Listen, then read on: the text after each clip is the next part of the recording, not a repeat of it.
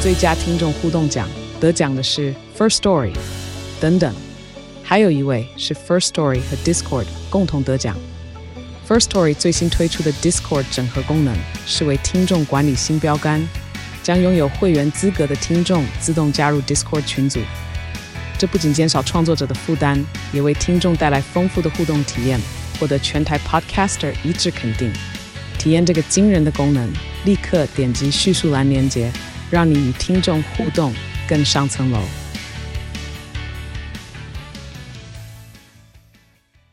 哎，贵子，我问你哦，法克电台现在每一集平均收听人数有多少啊？大概有四万人，四万，四万是什么意思？四万就是四场小巨蛋演唱会。而且我们每一集其实都一小时以上嘛，所以比方说什么四万的超级贴分，而且重点来了，这四万人他不是累积很久才到四万人，上线第一天就有一万人，一个礼拜它就会有两万人。到了一个月就满四万人，之后还有长尾效应。所以也就是说，如果厂商你要夜配的话，这个产品马上就会在两场演唱会中露出，再摆一阵子就会变成四场万人演唱会露出。那我们听众有什么特技？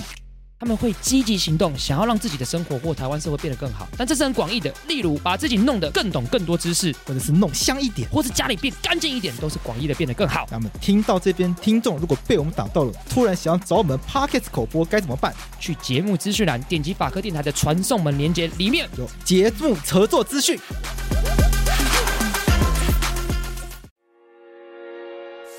法律归法律，政治归政治，我是桂智。我是洛毅。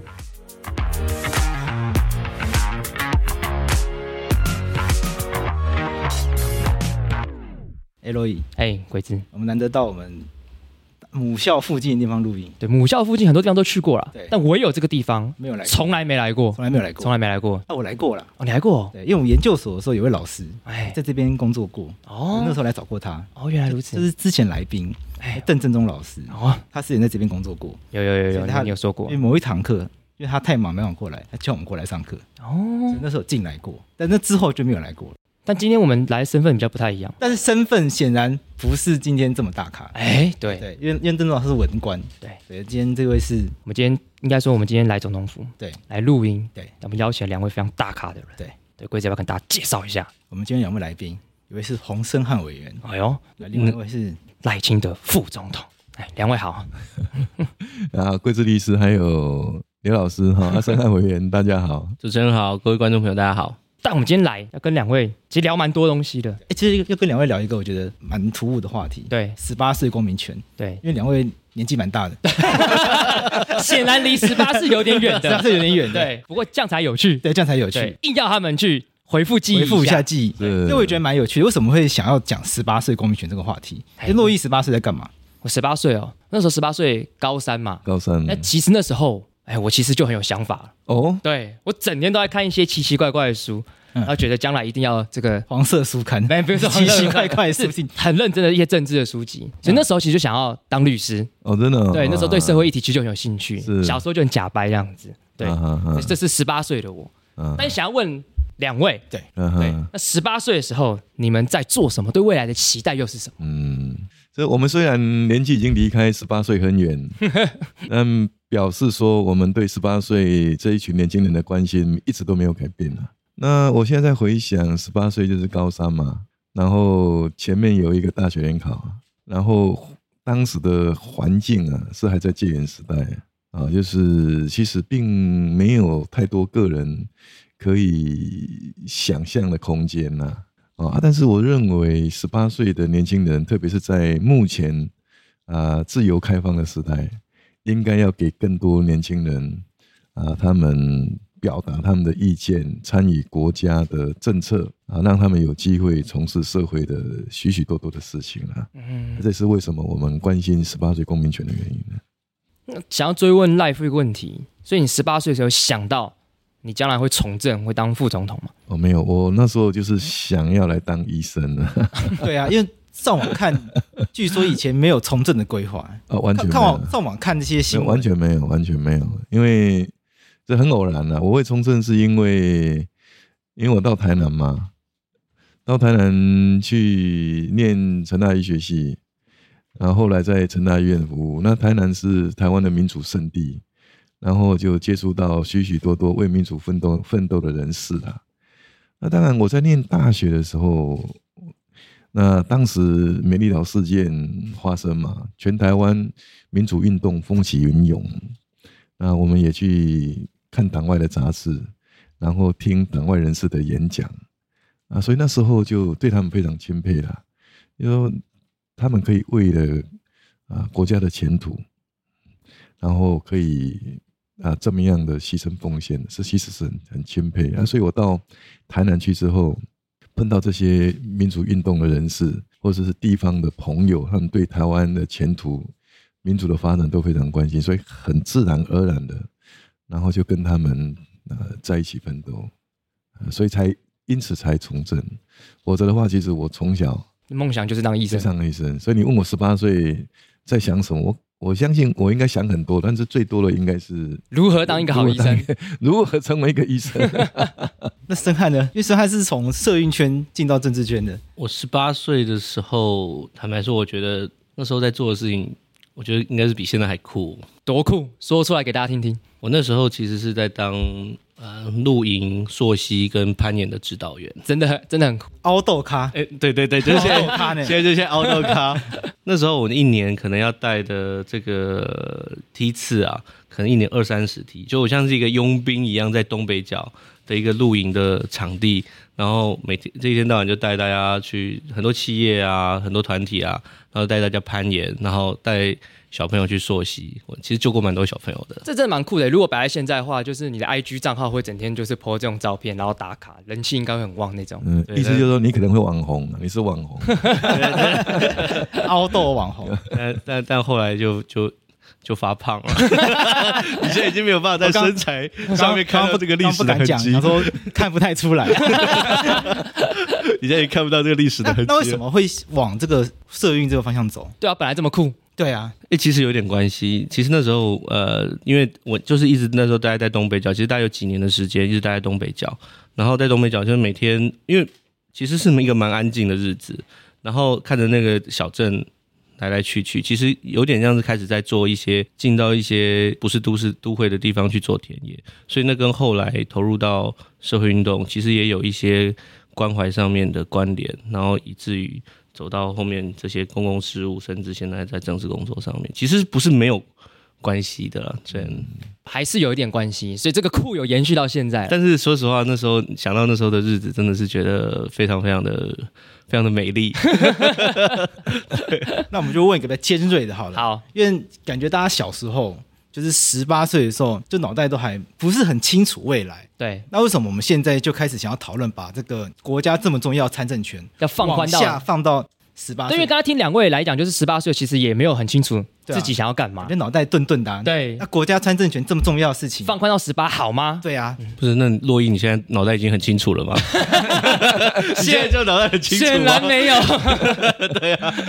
时代不一样了啦，啊，时代不一样了，因为你看，特别是我们国家的法律制度嘛，嗯，从明年一月一号开始，民法就有完全的行为能力了，满十八岁就有完全行为能力。那换句话说，他要结婚，他要生小孩，都不需要在妈妈同意了嘛，也不需要爸爸同意了，那可以自己做决定。在这种状况之下，那我们不让他投票，这个也很奇怪吧？啊，但是在以前，好比说我十八岁那个年代，我十八岁是不能结婚的啊，对不对？是要爸爸妈妈同意啊，所以时代不同啦、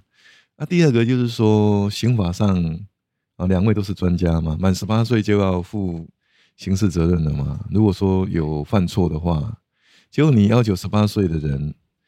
有犯错要负行为责任，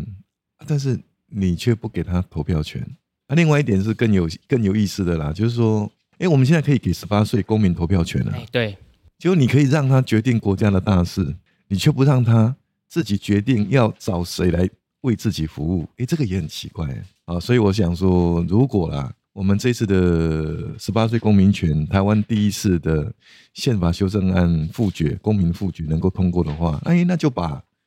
宪法的规定、刑法的规定、民法的规定，它的标准都拉到十八岁，那这样的话也会跟国际同轨哦。目前全世界啊，啊，没有十八岁公民权的大概十个左右而已。台湾是其中一个啊、哦所以我想我们是应该要跟得上呃时代的脚步了。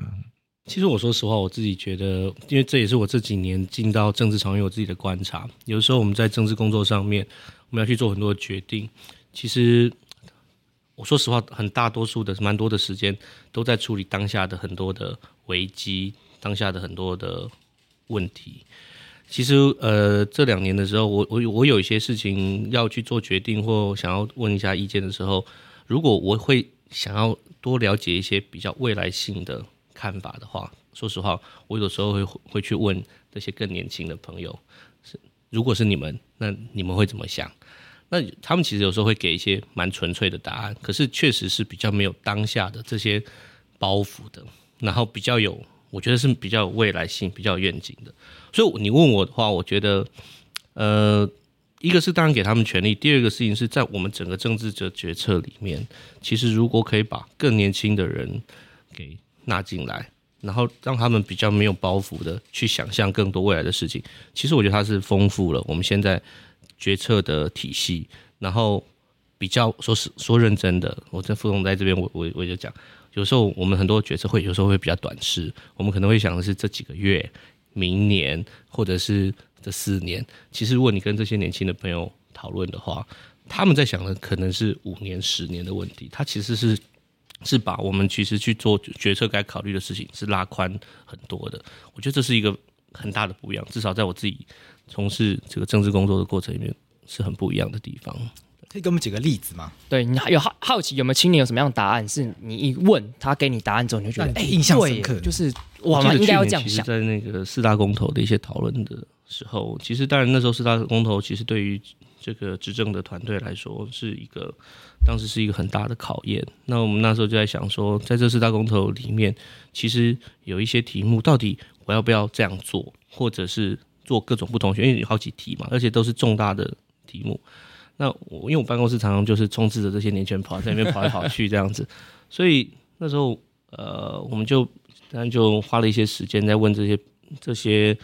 啊、呃年轻的朋友，其实几个公公投的题目，当然包括不只是论述，包括做法。其实我我对我来说，我都觉得我至少想确认是说，我们可以看法不一样，可是我想知道你的想法是什么，你对未来能源的想法是什么，你对早教的想法是什么，你对于这些东西的想法是什么？那我可以在什么地方上，我们能做的事情，能够多把它考虑进来。其实去年四大公投的时候，其实那时候最多就是跟这些年轻朋友在讨论这些事情。我接着申汉委员的话讲哈、哦，我举两个有趣的例子啊。好，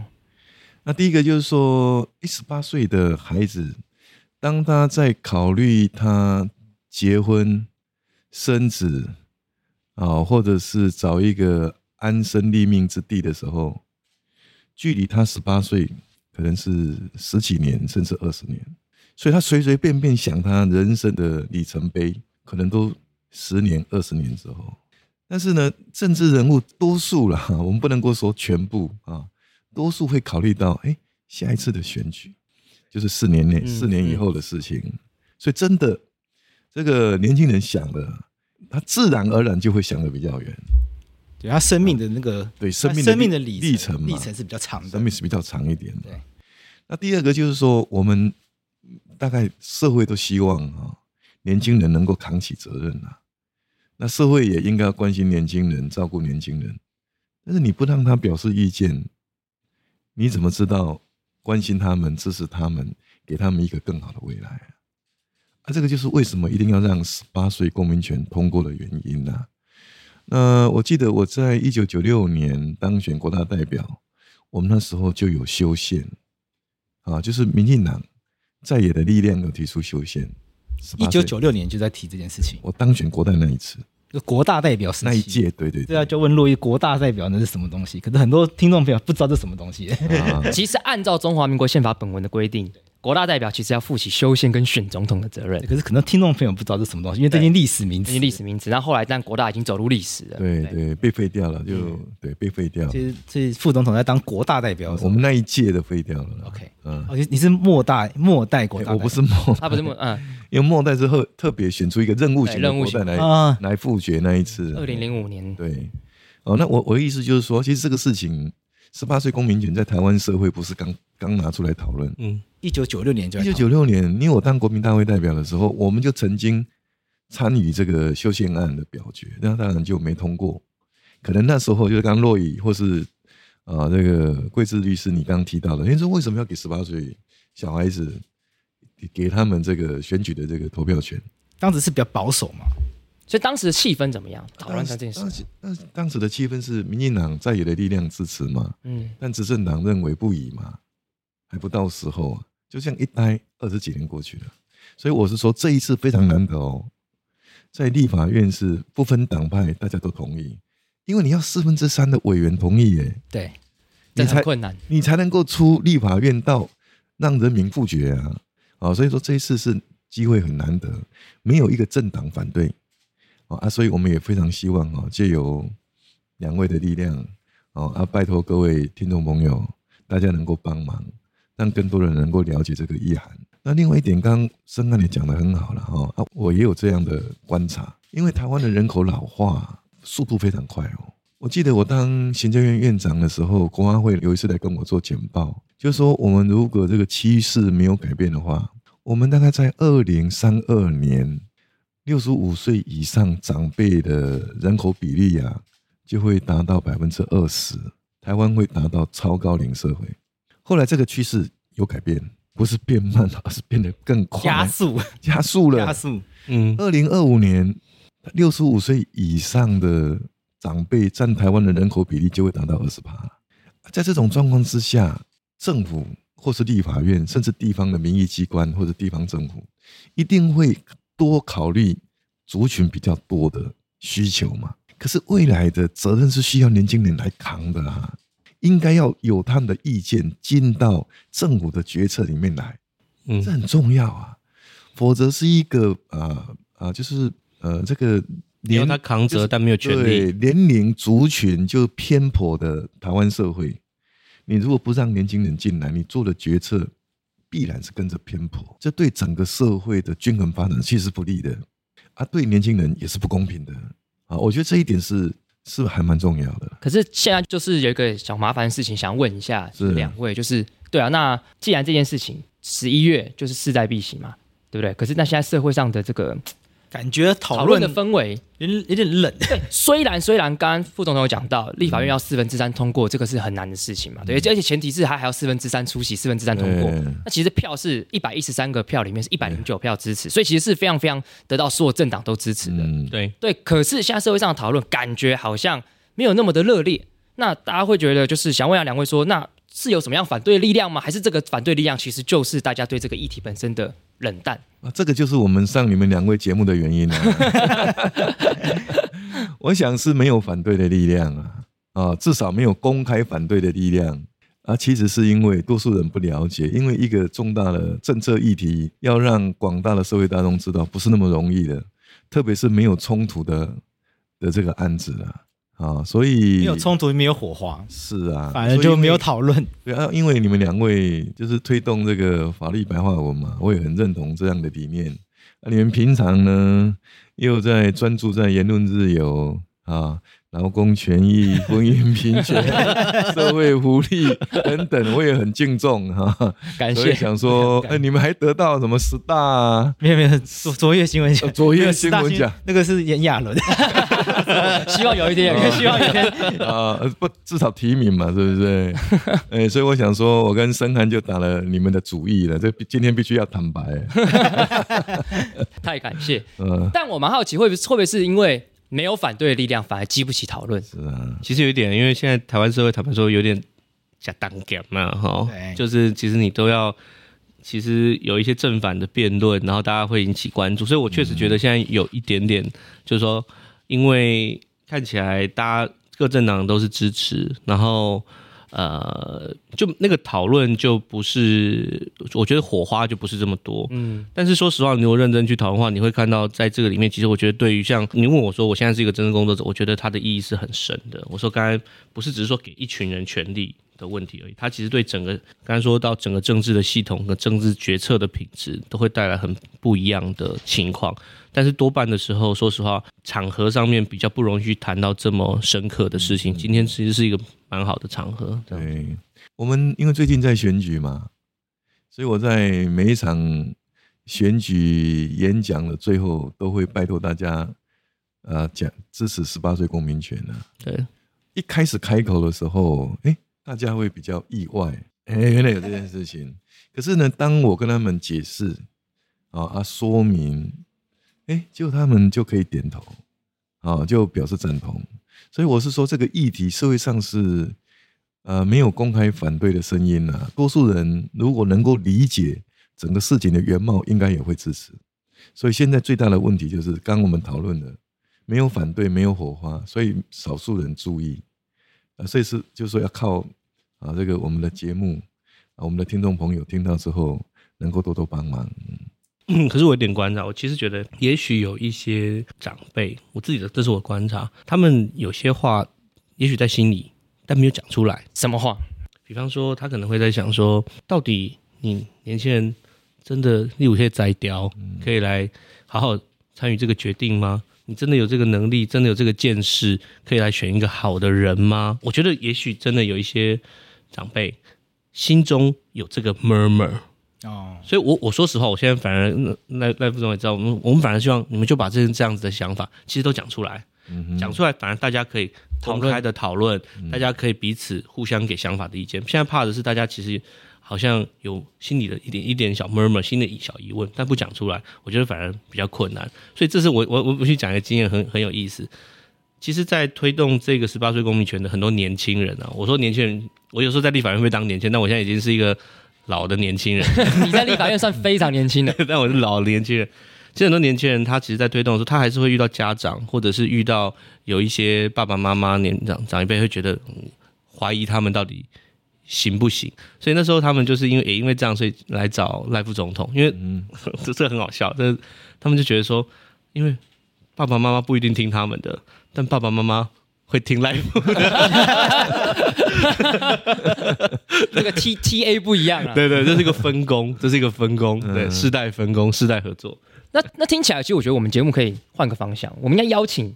反对的人来，就是但讲是去讲哪里看？找？对，这就很难，就是也要让反对的声音，如果让大家知道的话，那或许可以激发更多讨论。嗯就对啊是问题现在就不知道谁反对啊，对不知道谁反对因为没有人公开讲他反对这件事情啊，对，还是两位帮我们收集一我下要。赵赵赵少康反对，真假的？ 赵刚反对他，有公开说他反对吗？有赵少康都一直是说，如果十八岁可以投票，请问这些人会投国民党吗？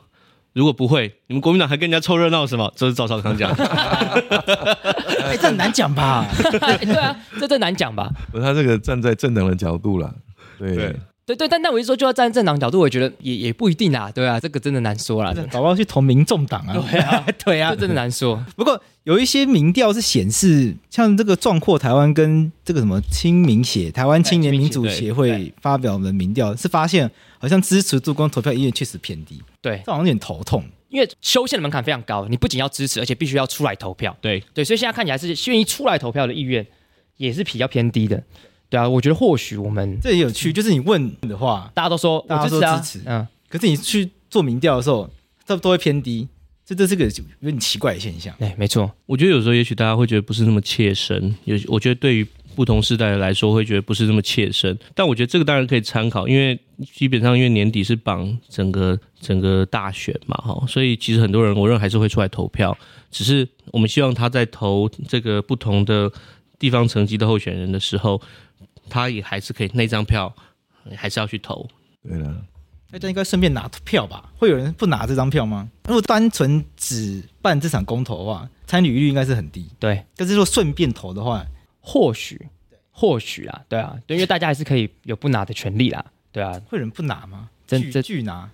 真的很难。好那我觉得我今天我们今天录完音之后，有一个非常重要的任务，因为听两位讲完，就是我们要想办法去收集一下反对的声音是什么，然后我们在节目上跟大家讨论，或许这样可能比较有火花，也或许可以帮助这个议题传播的更给远那十八岁会有一个会有一个很难讨论的东西，那为什么不是十六岁，为什么十四岁？因为会有一个滑坡式的讨论。哦，对啊，对啊也想问一下两位说，那为什么一定是十八作为这不能个十七，这个单位？因为刚刚现在有提到说，因为赖夫有提到说，哦，民法跟刑法虽然都以十八作为单位，但是在政治上的选择这件事情，它跟所谓的成年一定要绑在一起吗？还是说，因为政治上的权利随着我们台湾人口老化的关系，其实十八岁当然是一个平衡，但会不会要提到更更早之前，它才是一个更好的一个平或衡？是国中毕业就可以了，因为国民教育是到国中嘛。我确实也想过刚刚桂枝讲过这个滑坡性的问题啊。我觉得也许可以分几个层次、啊，然后就是说，因为在比方说很多政治意见或者是很多公共议题的咨询上，我们当然我我是觉得我如果可以的话，我都会先想要去咨询十六岁甚至十四岁，或者是会想问一下他们的想法跟意见，我觉得都可以参考。但是确实以投票这件事情来说，它毕竟还是是法律上面定义的一个动作。那从我们原本是二十岁，那这个被选举的门槛是二十三岁，那现在大概是降到十八岁嘛，哈，至少目前我认为以后会不会大家就是说又兴兴起一股浪潮，说我要降到十五岁，这当然我觉得。我不能说完全不可能，但是就现在为止的话，当然这个至少就投票的行为上面是拉到十八岁。我我我说实话，我觉得这是适宜目前适宜的一个一个点啊、哦，这个点。那如果更需要更咨询年轻世代的部分的话，那我们尽量的来做，包括现在有一些什么青资委啊、儿少啊等等等的这种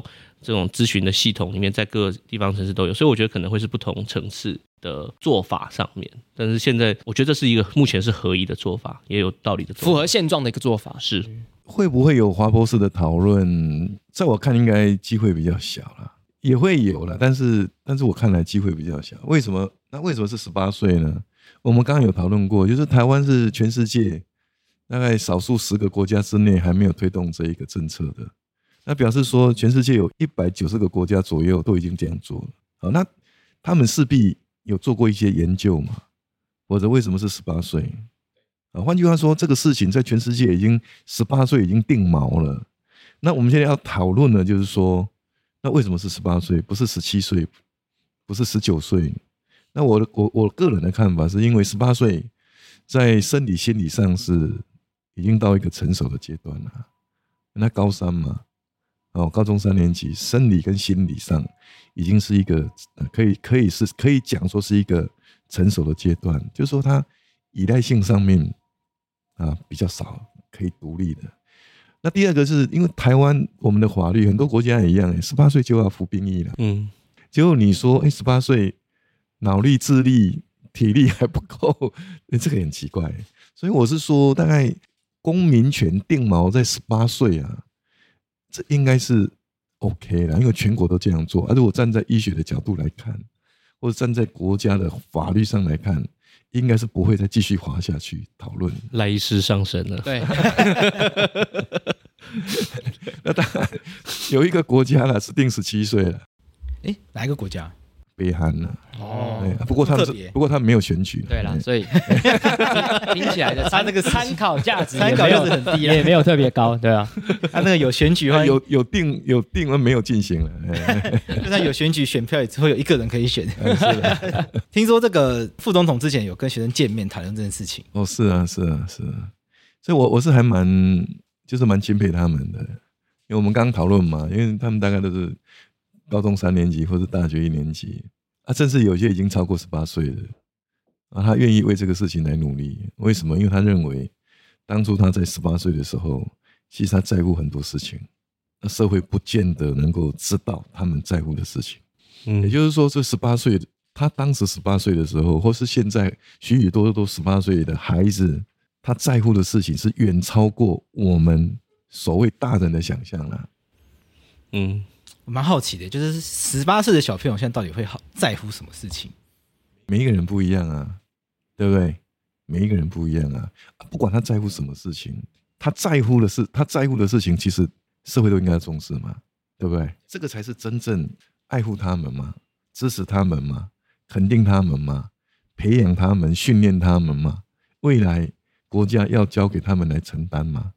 是吧？嗯。对，那我自己想问一个，私心想问一个问题啦，就是说，因为赖富其实很常看到你在选举的场合，是，或者说去年四大公投，对，其实你都是到深入到很多地方是去跟很多的长辈们去做演讲。嗯哼，那你大部分当然过去可能讲的很多议题，当然跟那些长辈是息息相关的。所以我比较好奇是说，像这一次嗯你去跟那些长辈在进行沟通的时候，你跟他们带讲这个十八岁这个公民权的议题，其实跟他们是非常非常遥远的，嗯甚至可以我们讲白话一点，根本不关他们的事。对，那你要怎么去跟他们沟通？你在现场你会讲些什么，让他们引起他们的兴趣？其实现在的演讲场哈，即使是选举的造势场，不完全都是年纪大的人哦，嗯，其实其实年轻的也有，男女都有哦。其实其实现在是这个情势啊，为什么？因为社会哈、已经走向多元，不是像以前比较专制独裁的时代啊，没有解严的时代了。所以要出来听的人，要出来支持的人，多数是男性，啊，多数是年纪比较大了。你说以前的时候以，前的时候，但现在不是了，现在多元社会了，所以很多人他也有他的想法，他有他的诉求，他希望他支持的候选人能够重视到，所以其实演讲场上是还蛮多元的。那第二个就是说，我刚刚有跟大家分享，那一开始讲的时候他们会意外，诶所以他要来支持某某人，那怎么我讲完之后，最后还会再加这一个？可是当他听到我跟他们说明了啊，就是我们希望是宪法、民法跟刑法的标准都一致，那也让年轻人能够尽早，他们让他们的声音被社会听到，可以参与整个国家政策的的这个制定。诶，他们是很赞成的哦，他们是很赞成的。那真的社会真的不一样啊！现在是电脑化、智慧化的时代啊，对不对？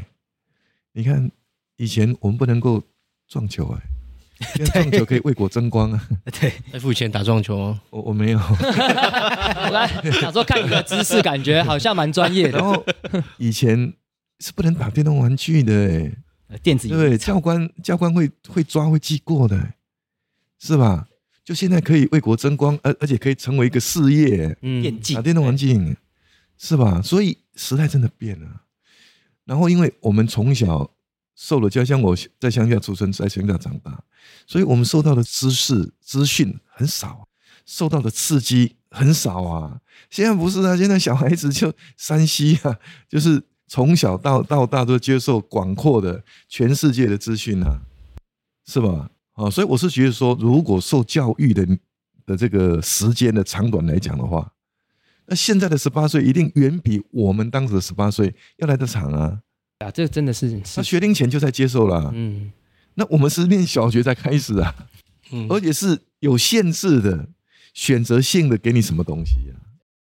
那现在不是现在，现在是一个浩瀚的哈、这个浩瀚的世界，然后全球的接触，年轻人的视野很广，触角也很多，所以其实他们有这个能力啊，啊，选一个什么样的人，他属意的的这个候选人来为他自己或为这个社会服务，我觉得他这个能力是具备的啦。那一副你跟学生这样接触的过程，有没有哪些故事是让你有印象深刻的？哦，当然，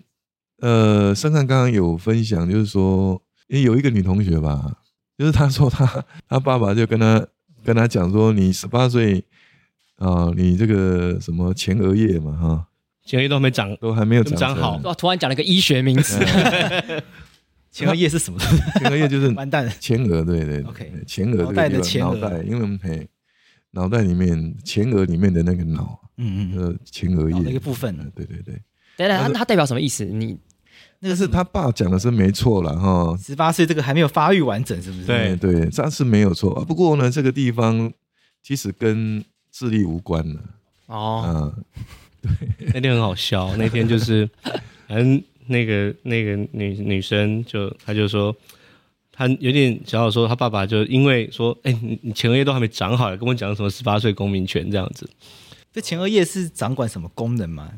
呃，情绪了，跟情绪看有呃关。然后那天现场赖夫就现场 Google 前额叶，哦，跟大家讲、说明什么是前额叶，做了做了一个做了一个医学白话文这样，然后大家现场说，嗯，没有看到一个副总统突然拿起手机来 Google 前额叶，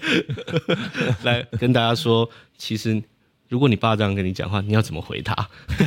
确实，其实这我觉得这就是一个呃蛮蛮蛮经典的一个动作，就是说在过往的时候，可能三四十年前，我们其实获取知识的门槛是非常高的嘛，你不知道，对你可能要去图书馆查，或是你根本没办法查。对对可现在其实 Google 就有答案手机马上就有对了对，所以小朋友他们是很习惯去嗯 Google 找答案这件事情。对没错，那我觉得这个动作其实相较于过去来讲，其实就成熟蛮多了，因为他获嗯取得到答案的速度是很快的。是没错。你看我那时候十八岁是只有三台而已嘛，三家电视台啊，对，好像只有三家还是四家主要的报纸啊，其他没就没啦。而且那时候还尚未解严，对啊，资讯是很封闭的，对，啊，现在不是不一样了，现在都在网络时代出生长大啊，所以十八岁我觉得是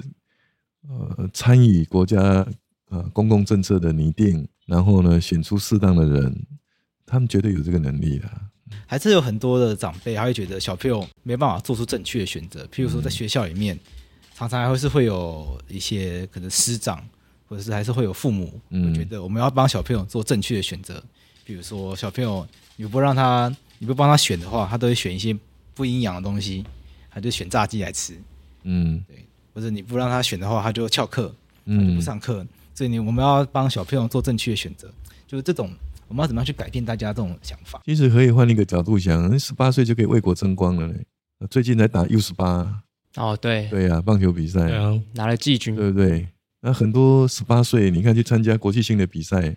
奥林匹克数学比赛、什么物理学比赛，呃台湾的孩子都表现都很好啊啊！所以其实你你要举哈、刚刚桂枝律师所讲的那些例子，不是没举啊。但是你如果往正面看来来讲的话，其实也有很多例子啊，所以就是说不要特别去担心十八岁的小孩子会做出不好的决定，因为这是一个集体决策啦。不是由十八岁的孩子单独决定哦，他们的市长要由谁来做，不是，他只是让整个这个决定的这个族群年龄年龄比例能够更加的均衡，就这样子而已，更丰富啊。其实我觉得刚才桂枝讲这个是，我今天确实听到一些比较年轻人，他说从他自己的角度来说，就像刚刚赖飞讲到，其实现在大家接受到资讯的门槛其实都很低。但坦白说，我不知道大家有没有听过一首歌，是那个好乐团，他们说我是没有用年轻人， 他们说我是没有用的年轻人 哎，。我们同个时 代的，其实我知道有很多的年轻人听到那首歌，还是会非常有感觉的。对，就是你，即便我其实大家觉得资讯取得，而且我也有有想法了，但是某个上面的世代还是会觉得你你你就是没有用，你乳臭未干呐、哈，或者是你就听我听我的支配啦，或你前额叶就是还没有长好，情绪还不稳，其实蛮多的年轻人，他们还是会心里会有这个觉得自己在这个处境下面而觉得无力。我觉得他那个感觉，如果大家去看那听那首歌的歌词，甚至我不知道这节目啊能够他们放，说我是没有用的年轻 对人。我会把这个歌有给给赖夫听，对在赖夫在演讲的时候有讲这个歌。嗯那其实他们还是会觉得无力，可是我觉得这是也许是我们作为政治人物需要帮他的地方，是他们觉得无力的时候，我们要想办法让他觉得比较有力量。嗯，那也许不一定完全全然都是能够用说服的方式，但至少应该要去想的是说。这对这些年轻人不再只是被长辈或者自居有经验的人支嗯配，或者是要求你们做什么事情，而是他们本来就有想想让他们自己的想法，让他们自己的东西可以长出来，然后可以出来冲撞，有不同的想法都没关系。那我觉得这个事情反而是我觉得可能是我们在做政治工作里面需要大力支持他们的地方。我觉得那个歌是非常非常深刻的描绘了现在年轻人的处境。跟刚才桂枝说他们在乎什么，不见得是一个主张，可是我觉得是他们那种处境上面的困难。嗯嗯嗯。但呃，想要追问是说，因为像黄委员在立法院其实是非常非常年轻的立法委员，我之前有查过，我记得四十岁以下好像才五六个而已，然后你是其中其中之一，那所以你跟年轻人一定比较多的沟通跟接轨。那像你自己也有，你也好像也有去参与说，像跟学生去共同接讲这样子。那比较想问是说，你最期待就是你自己，哎、应该说你自己跟年轻人沟通下的结果，年轻人他们期待看到谁出来去力挺这个议题？因为现在看到台面上，当然都是政治人物，对，但是我们也必须坦白讲，很多的年轻人其实他跟政治人物的连接是比较低的。是他那你会觉得你跟他们沟通过程当中，他们会很期待谁出来力挺这个议题，你就会让他们比较有感。我我其实觉得现在，当然他们会希望呃有更多不跨领域的人、然后就是也许未来艺文界，甚至如果可以的话，甚至某一些在娱乐圈或者是什么的的部分，其实可以出来，因为其实每一个人出来，他有不同号召的族群。不懂 TA，嗯，那这是我我，但我这呃，我不是为了要这我们因为今天副总统在场，因为那时候我们在想的，我们在一个白板上面去讨论这个策略的时候，确实那是在想说，那如果对于比较年长者啊、哦的话，那是谁出来会比较有号召力？那时候他就说赖副总统就是希望，因为他们觉得很多年长者其实就是赖副总在讲的话里面对他们的那个说服力是是高的，所以我觉得可能不是最希望谁，而是怎么能够把这个不同的 TA、不同的社群能够对应到的这个 KOL 或者是最比较有发言声量的人，我们都能够在最后的这一个月能够把它给找到，然后呃，我觉得能够达到的范围会比较广，而不是在只是少数的人用力讲讲越越讲越大声。如果就整个的传播的效应来说的话，其实应该是兼顾广度的。对，刚刚你讲这个问题很好。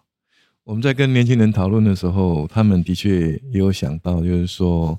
诶，是不是要针对不同的族群啊，邀请不同代表性的人，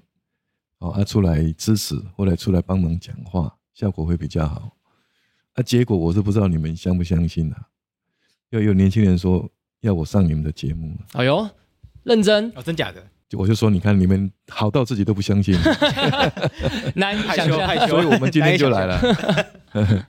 那时候确实，那时候大家就希望说赖副总可以多去到一些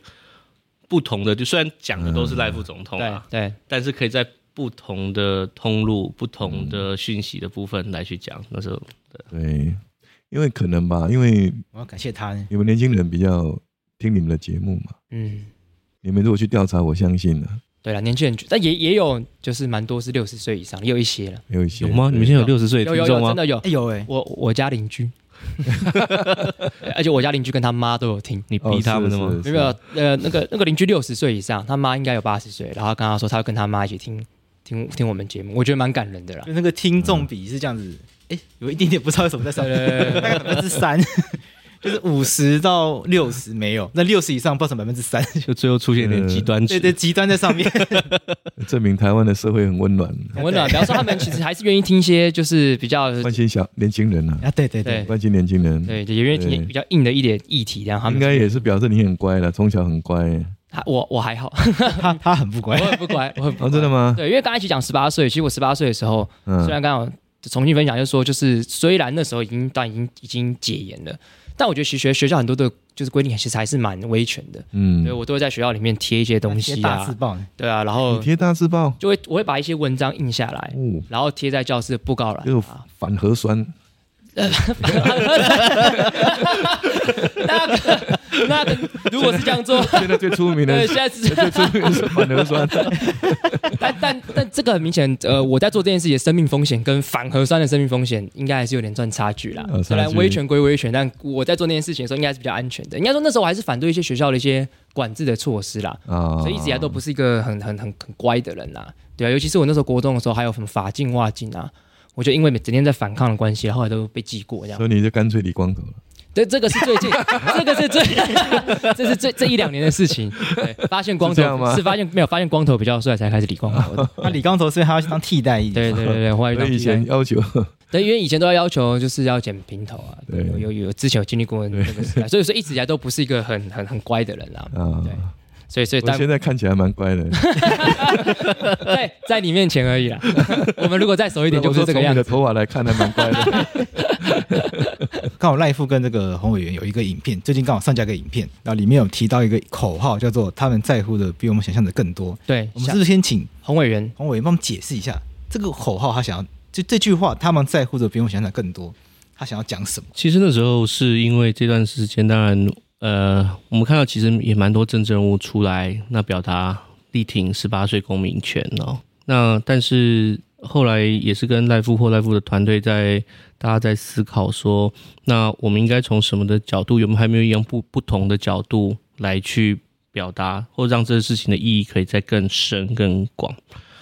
所以后来其实大家在这个影片上面可以看到，反而比较是希望从这些十八岁或年轻人的角度来，就像我们刚才说，来谈他们的想法跟他们的处境。所以在那个影片上面，你会看到，其实确实是年轻人他会觉得，呃，我记里里面有一句话说，不要因为性别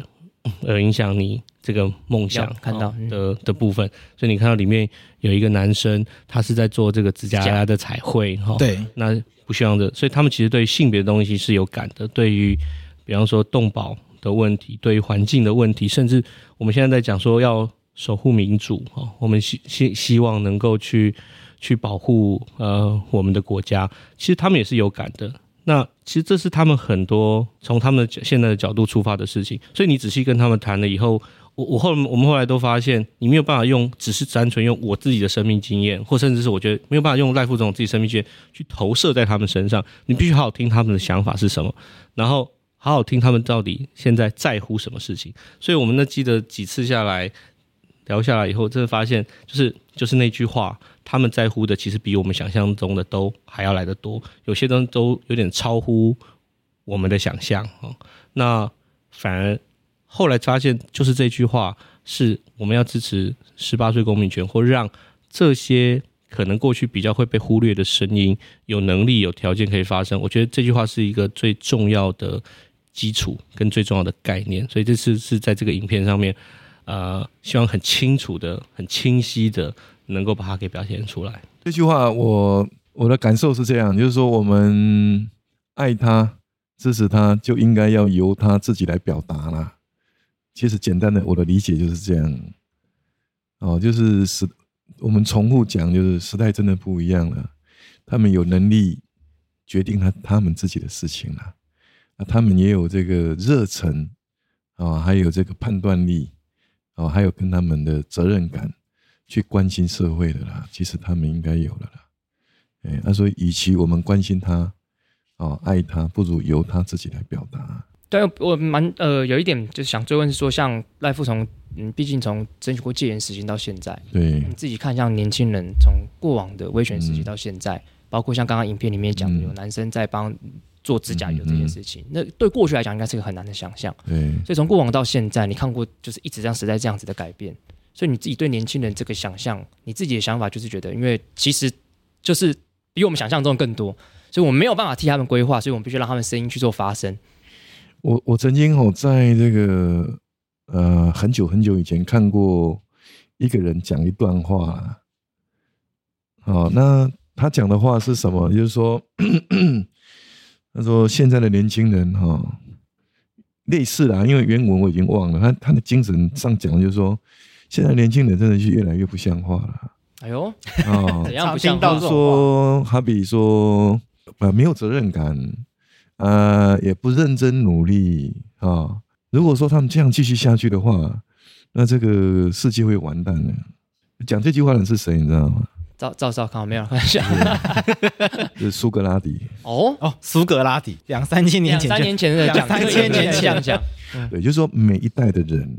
都会对这一代的或是下一代的年轻人有一些期许，或是有一些批评啊。嗯，但是我们再从回头来看历史，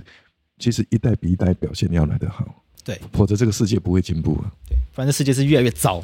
所以我们呐、担心下一代的年轻人是不是会把事情做好，甚至对于他们有一些生活方式我们不是很认同，提出批评，在我看来是必然的，因为每一个人的生活经验不一样，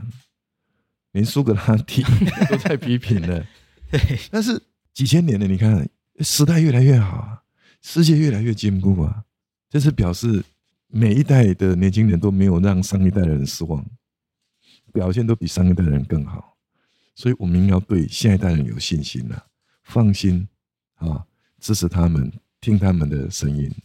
啊，这个是也是肯定他们，让他们及早能够承担哇未来变化万千的世界。其实赖富讲这个我很有感呢、为什因么？为你看我我们小时苏候格拉底被流放嘛，不不是不是不是苏格拉底，开玩 对，啊笑 因。为觉得苏格拉底讲这件事情就很符合从小生长到大的经验啊。因为好比说小时候的时候，对其实老师都会说，你看你们现在年轻人怎么样？对对那，社团的学长姐都对，就喜说欢现说，在年轻人怎么样？就是学弟妹都不好。对，然后我开始长大之后，我听到我身旁的人跟跟我讲说，你看现在年轻人怎么样？我想说没有啊，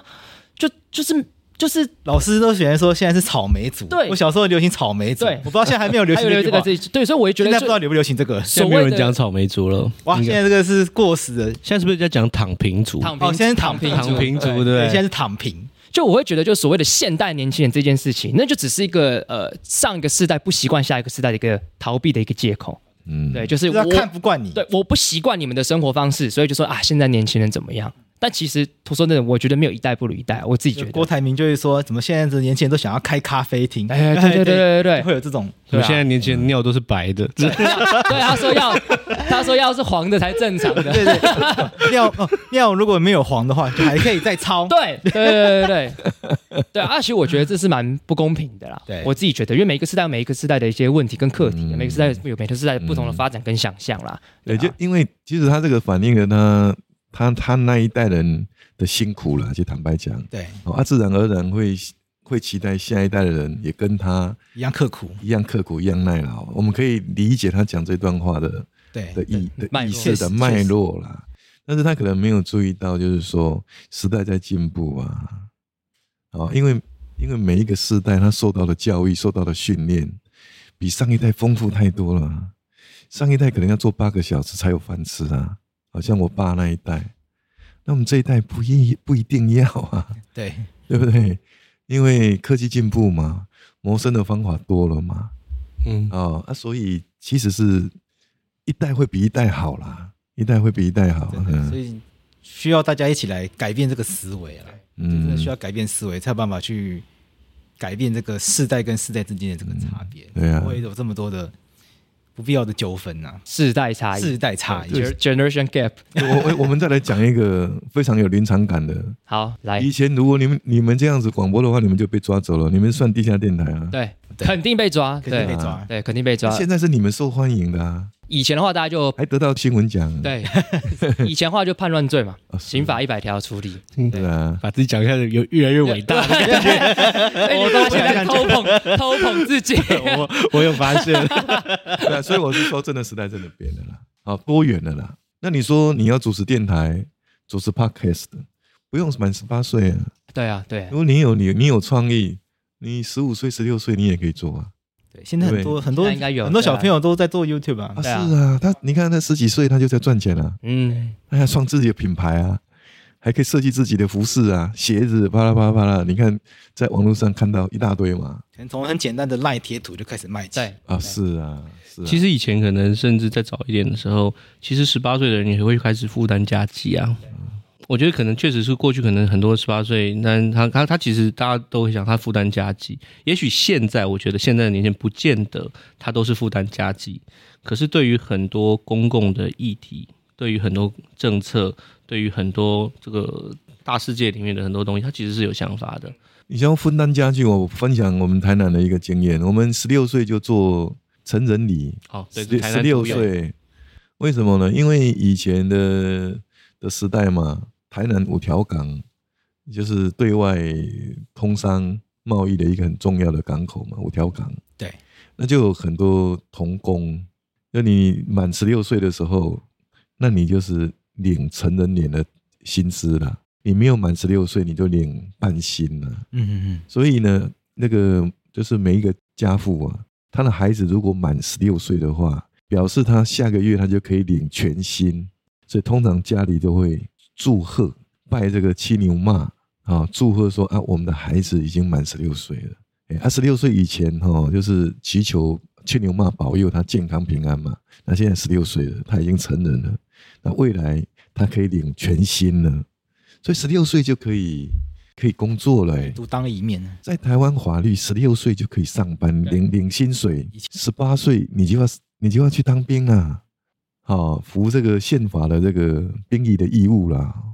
哦，啊、所以十八岁让他有投票权，我觉得是 OK 啦，不为过啦哎、。真的 OK 啦，我觉得赖富最后在结尾这边留一个伏笔啊，其实他觉得十六岁其实，哎 没有，没有我啊我我刚刚跟你讲没有滑坡讨论，啊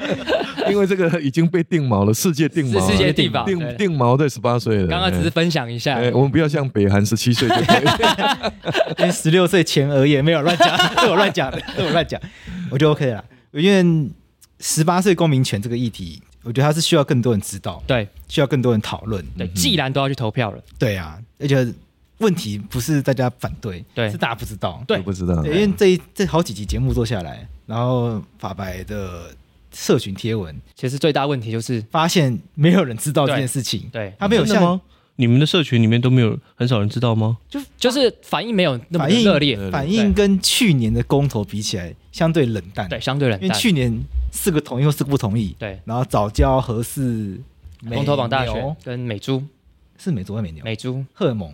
美荷尔珠蒙，应该算荷尔蒙，因为它净荷尔蒙，呃，乙型受体素、乙型受体以素、行受乙型受体素，对，专业，还有一个是什么？呃，公投榜大选选，，然后对，对公投榜大选，就去年的公投讨论的很热因烈，为双方的那个意见很很很很很交锋，很对热烈交锋对然后很多人会去辩论，觉得那个思辨是有趣的。对但今天这个议题好像大家觉得没什么好讨论的，对就知道的人就觉得那就没有什么好没有什么好反对的，对，不过那不知道的人就不知道，嗯所以变成今年是要想办法让大家都知道。对那今天这一集的话，我觉得讨论也很有意思，对，就是诶，其实也让大家可以讨论看看为什么这件事情是值得做的。甚至我觉得听赖夫跟洪委员讲，其实更多更重要的意义其实是背后代表的象征的意义。我们这个社会他会怎么样看待年轻人这件事情？他会从这个修宪来做彻底的展开就。为什么要把权力往下哎对给到十八岁的人，就是让他们做决定？那给没事给人家权利干嘛？对就是让人家有权利，那他就会负担责任。那拥有责任的话，让他们知道一个很重要的事情：哎，不他不是没有用的年轻人，没错，对他们是有用的。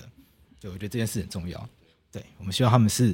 好乐团讲的那个，他们是有用的年轻人，不是没有用的年轻人。没错，对，那我们知道他们在乎的事情是也是我们在乎的事情。那我们今天谢谢两位，对谢谢副总统，谢 谢谢谢副委总统员，跟谢谢洪委员，刘老师，谢谢杨谢谢律师桂枝谢谢洛毅。